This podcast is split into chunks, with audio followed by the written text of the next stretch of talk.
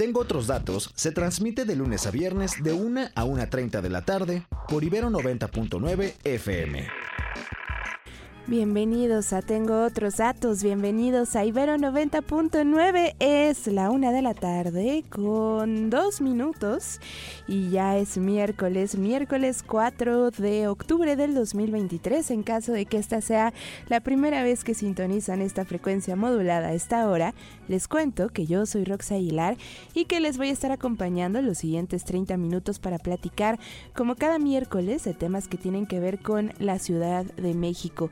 Y es que les voy a contar una historia. Ayer me puse a ver un poco las estadísticas de nuestro podcast porque yo sé que ustedes son fieles radioescuchas de este espacio y que si un día no le prenden, no os buscan en podcast, eso me queda clarísimo. Y entonces me puse a ver un poco las estadísticas y nos dimos cuenta que hay mucha gente en Canadá, por ejemplo, que escucha este programa, pero ya en, en su versión, digamos, eh, en, streaming o en su servicio de podcast favorito. Y por eso es que dijimos, bueno, sí es relevante entonces el tema del voto extranjero y lo que nos espera para el 2024. Así es que no le vayan a cambiar porque vamos a platicar de eso con María Luisa Flores Huerta, que es delegada del INE en la Ciudad de México. Y también hay chinches, no hay chinches, en dónde hay chinches, nos tenemos que preocupar. Bueno, más claridad, eso sí es más que necesario y vamos a platicar de eso con Luis Zambrano más adelante. Si ustedes están o no en la escuela eh, y les suspendieron clases, pues repórtense al arroba ibero 909 FM usando el hashtag tengo otros datos, el teléfono de esta cabina, la cabina más fría de la Ciudad de México en donde están Bampi y Moni haciendo esta transmisión posible es el 55 529 25 99. Ahí nos pueden mandar un WhatsApp y no le vayan a cambiar porque además tenemos boletos y regalitos más adelante. Ustedes y yo podemos seguir en contacto a través del arroba roxaguilar-bajo en todas, toditas las redes sociales y si les parece vamos a ver qué está pasando en el país. Hoy, hoy, hoy. Más de 75 mil empleados de una, del principal proveedor de servicios sanitarios en Estados Unidos arrancaron una huelga esta mañana para pedir aumento salarial, más protección y respaldo ante la subcontratación. Los sindicatos aseguran podrían eh, ser una de las huelgas más grandes en materia de salud en ese país.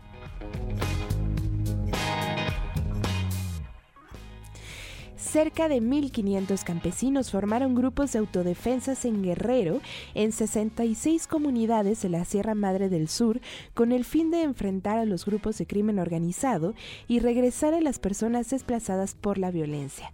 Los representantes de estos grupos aseguraron haber elegido el 12 de octubre como una fecha representativa para consolidarse.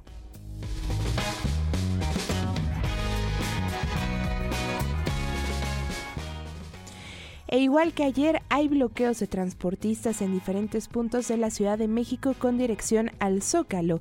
Siguen pidiendo más seguridad y alto a los asaltos que sufren todos los días, así es que tomen sus precauciones. El país en que habitamos.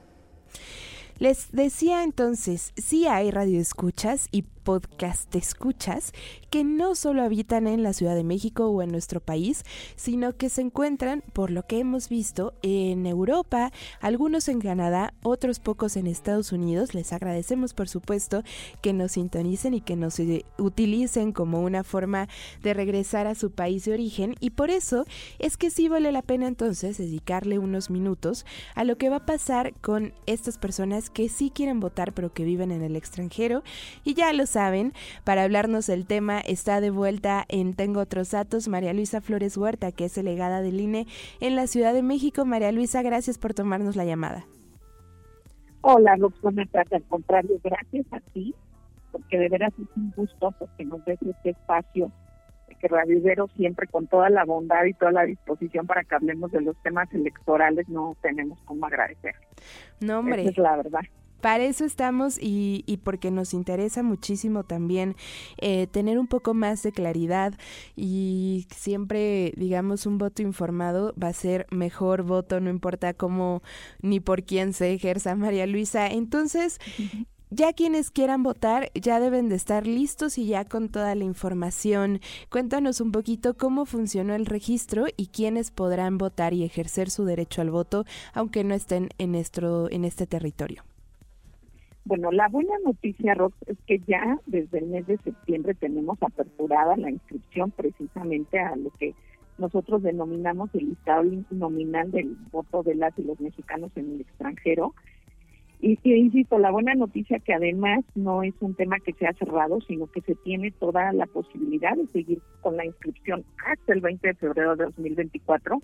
Ahora recién hemos presentado apenas a nivel nacional el primer corte de las personas que están inscritas, donde, pues eh, déjame decirte que de manera muy grata la Ciudad de México lleva delantera en el número de registros que se han recibido y eso es muy importante decirlo porque, bueno, eh, eh, de manera destacada siempre las y los chilangos, como, como lo, lo ubicamos este, este voto, hemos este, estado punteros en, en la numeralia y hemos sido siempre pues la entidad con la mayor participación y al corte que tenemos el 15 de septiembre, te puedo decir que de 11.337 solicitudes recibidas, ROX, pues 3.164 ya corresponden a la Ciudad de México, siendo esta la, la que encabeza el listado con el 27.9% de solicitudes recibidas. Y que sepan que hay diversas formas, ROX. A ver, pueden hacerlo ya sea a través del sistema que tenemos en el micrositio que es www voto, eh, te lo digo textual porque no quiero comerme ni una sola letra, es www.votoextranjero.mx. Pueden hacer su solicitud ahí para inscribirse en este listado nominal que implica salir del listado nominal nacional. ¿Por qué? Bueno, pues porque emitirán su voto desde el extranjero y eh, en este caso pueden hacerlo vía internet a través de este micrositio, llenar su solicitud y enviar sus datos, o bien también pueden hacerlo a través de Inetel.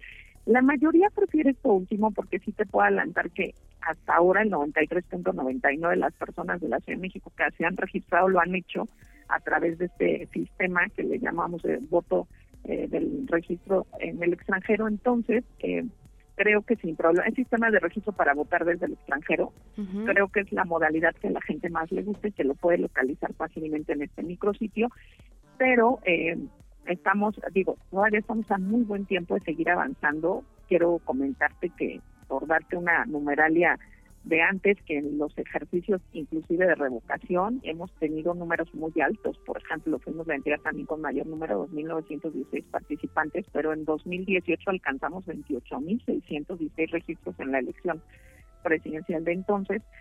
Y lo que buscamos ahora es precisamente superar este número. Creemos que si continuamos con, con la tendencia de ser punteros, pues tendríamos la probabilidad de que la Ciudad de México lo haga.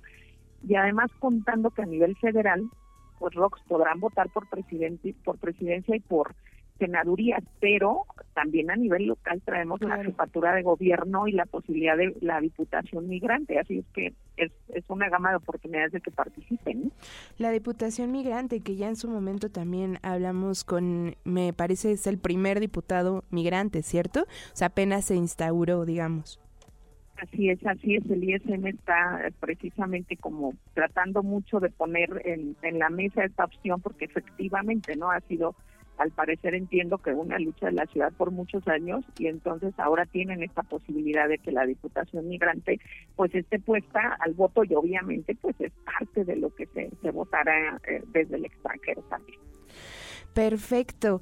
Cuéntame, a mí me da mucha curiosidad, por ejemplo, me imagino que es gracias a estos registros que, que empiezan a hacerse muy a tiempo, es entonces cómo se va definiendo, digamos, el número de, o más bien, en territorio, ¿no? Los consulados, o, cómo es la estrategia aquí para eso, para, para mandar las boletas. Sí, no te preocupes. Mira, son las modalidades de votación Ahora, cuando inició el voto en el extranjero, no sé si recuerdas que solamente era la modalidad postal, es decir, mandábamos la boleta, los ciudadanos la devolvían y hacemos aquí en la Ciudad de México, precisamente somos la única entidad que instalamos la mesa precisamente para el cómputo del voto de los mexicanos en el extranjero, es esta mesa especial que se instala para ello.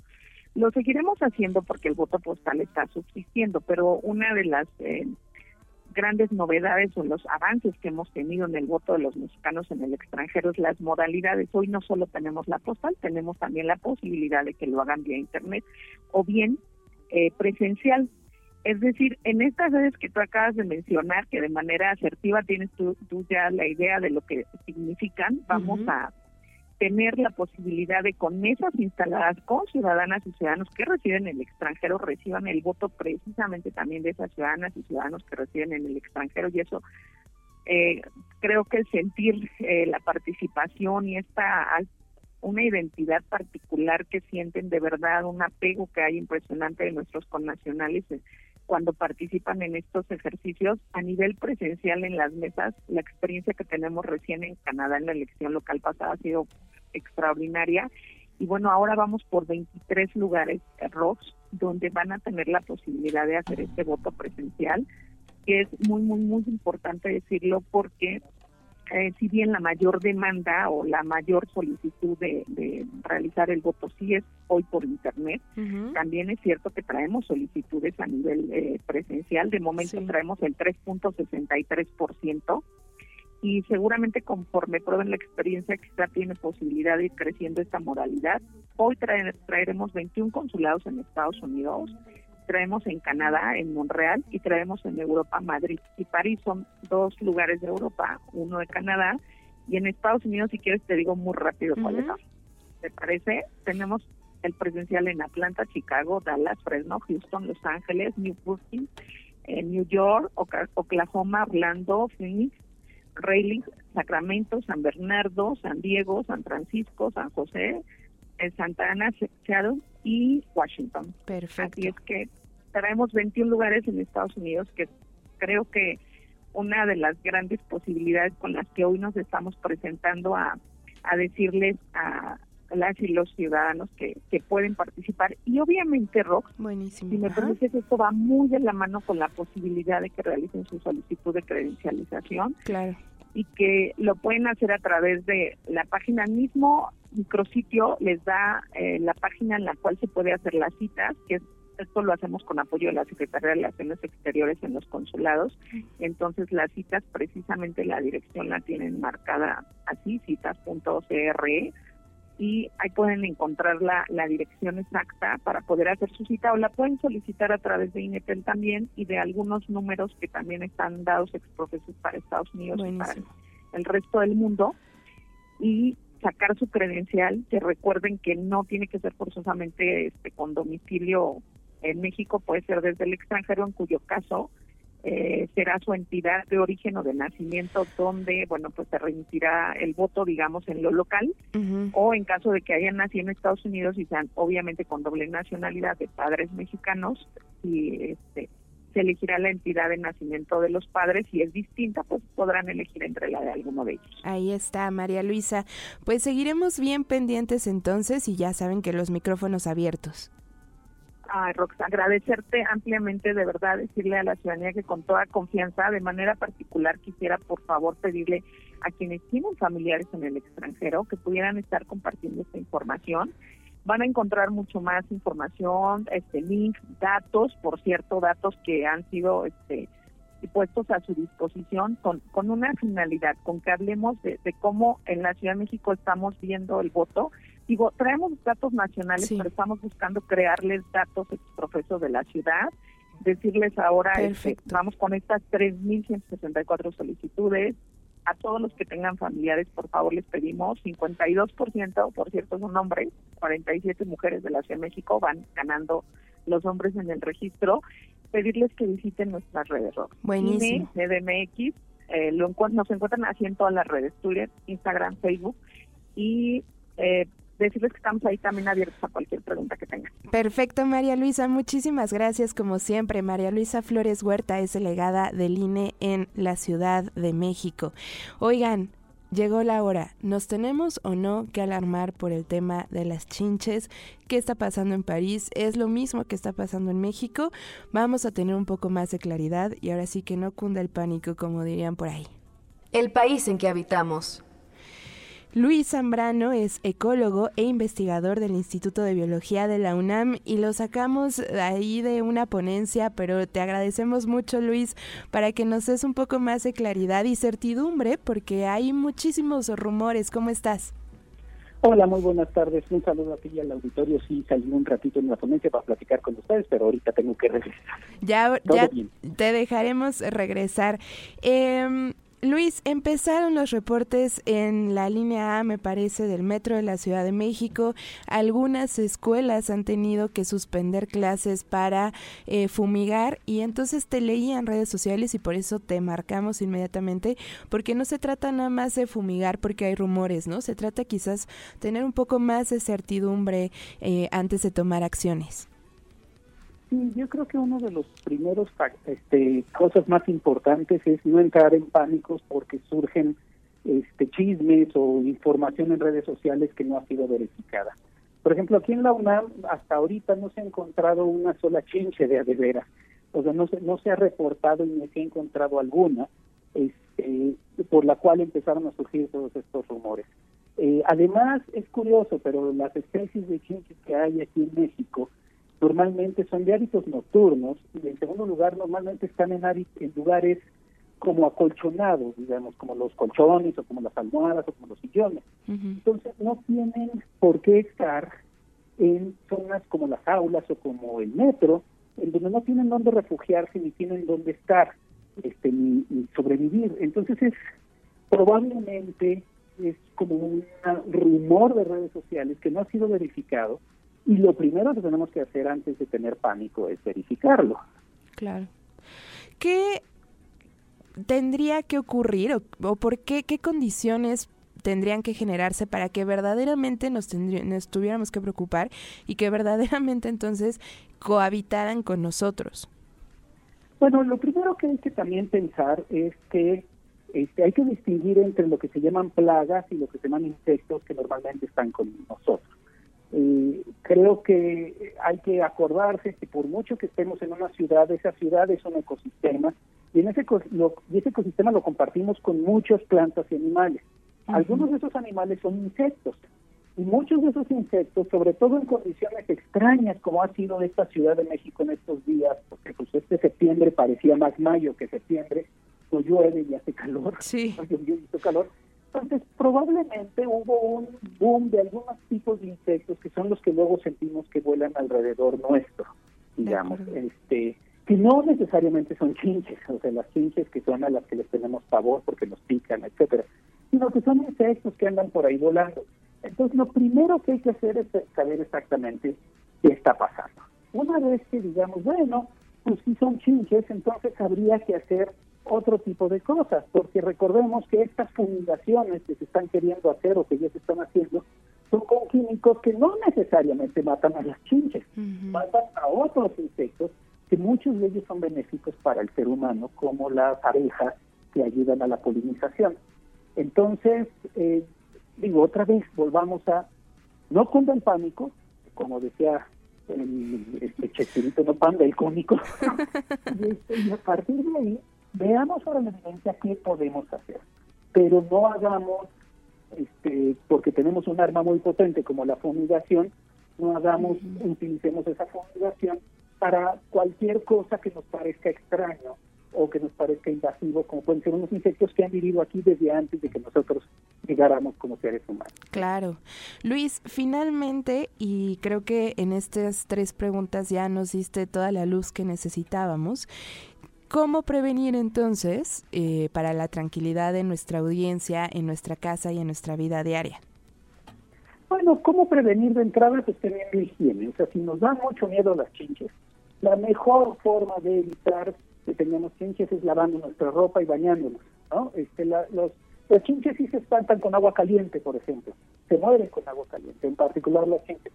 Entonces, en lugar de andar echándoles y rociándoles todo, lavando con agua caliente las, las pues la ropa, la ropa de cama, teniendo higiene, con eso ya reducimos la, en altamente las probabilidades de tener chinches en nuestra casa, si eso es lo que nos preocupa.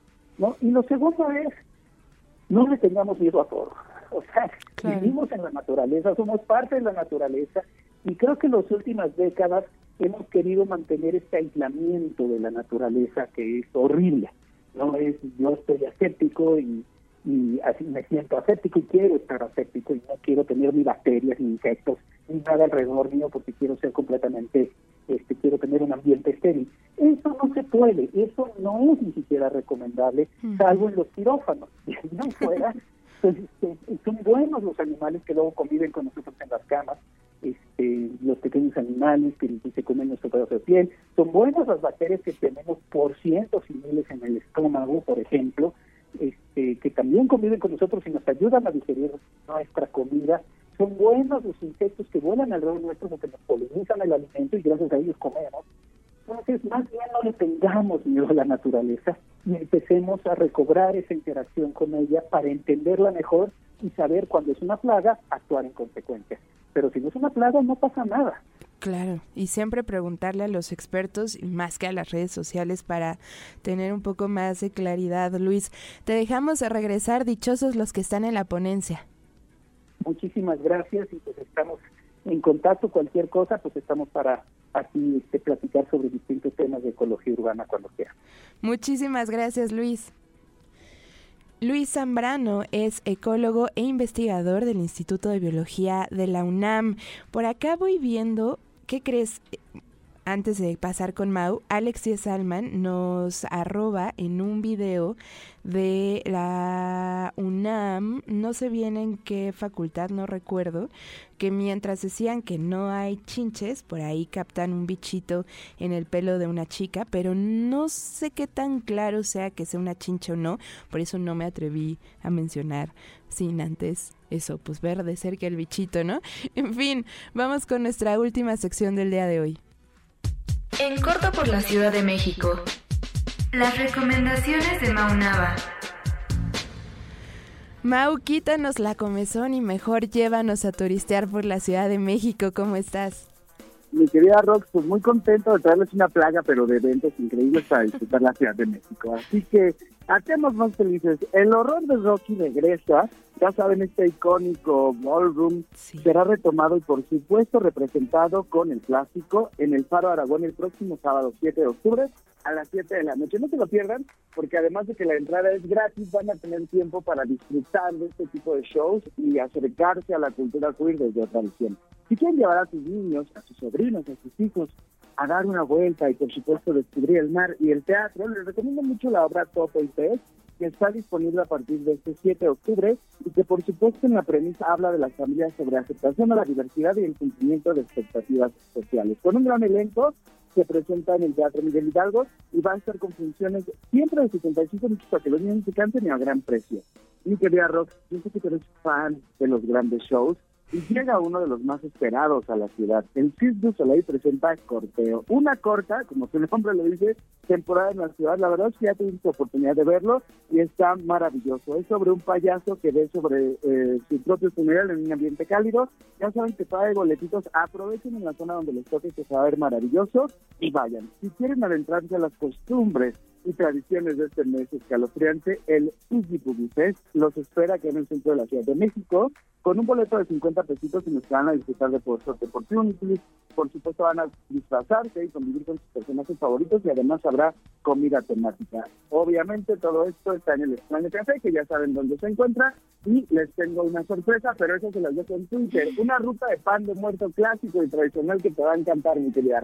Sí, me va a encantar y siempre nos abres el apetito, Mau. ¿Dónde te podemos encontrar y encontrar esta sorpresa? Ya saben que siempre estoy en todos lados como Mauriniao o eh, Maunaba. Búsquenme en todas las redes sociales y si me dicen, dice con dos, pues nos vamos a echar un panecito de muerto. Claro que sí. Buenísimo, y yo me apunto a ese plan. Mau, te escuchamos el próximo miércoles. Correcto, tengo otros datos, el mejor programa de la barra de Ibero. Abrazos a todos. Un abrazo al querido Maunava. Lo prometido es deuda. Antes de irnos tenemos boletiza. ¿Cómo les caería un concierto en lunes? Ya sé, ya sé, está complicado, pero se logra. Diclan Maquina, o Maquena más bien, se va a presentar el lunes 9 de octubre en el pabellón del Palacio de los Deportes. Tenemos pases dobles. ¿Qué tienen que hacer? Arroba ibero909fm, arroba roxaguilar-bajo, usando el hashtag tengo otros datos. Ojo, sus respuestas tienen que tener estas tres cosas en X o en Twitter o como le digan. Y se van para quienes nos digan de qué va su canción Brasil. ¿A quién critica en la canción Brasil? De Clan Maquina no, nada más con eso, en Twitter o en X y se llevan los pases dobles. Ojo, yo tengo ojo biónico para quienes son cazaboletos y revendedores, así es que no es a quien primero nos diga la respuesta, sino más bien quien se vea que verdaderamente quiere ir. Muchísimas gracias por hacerse presente a Alex y a Salman, que ya le mandamos saluditos. Yellow, como siempre, mi querida Loli B. Good y como siempre también el querido Jimmy Bucles, que nos desea excelente miércoles y ojalá que también sea un excelente miércoles para ti. Mañana no se pierdan nuestra transmisión especial en punto de la una de la tarde con Mario Campos y Sebastián Erdmenger desde el North Capital Forum. Muchísimas gracias a Moni y a Vampi en los controles. Se quedan en compañía de Bitácora DH y ustedes y yo de nuevo el viernes a la una de la tarde. Bye bye. Escucha Tengo otros datos, de lunes a viernes de 1 a 1.30 de la tarde por Ibero 90.9 FM.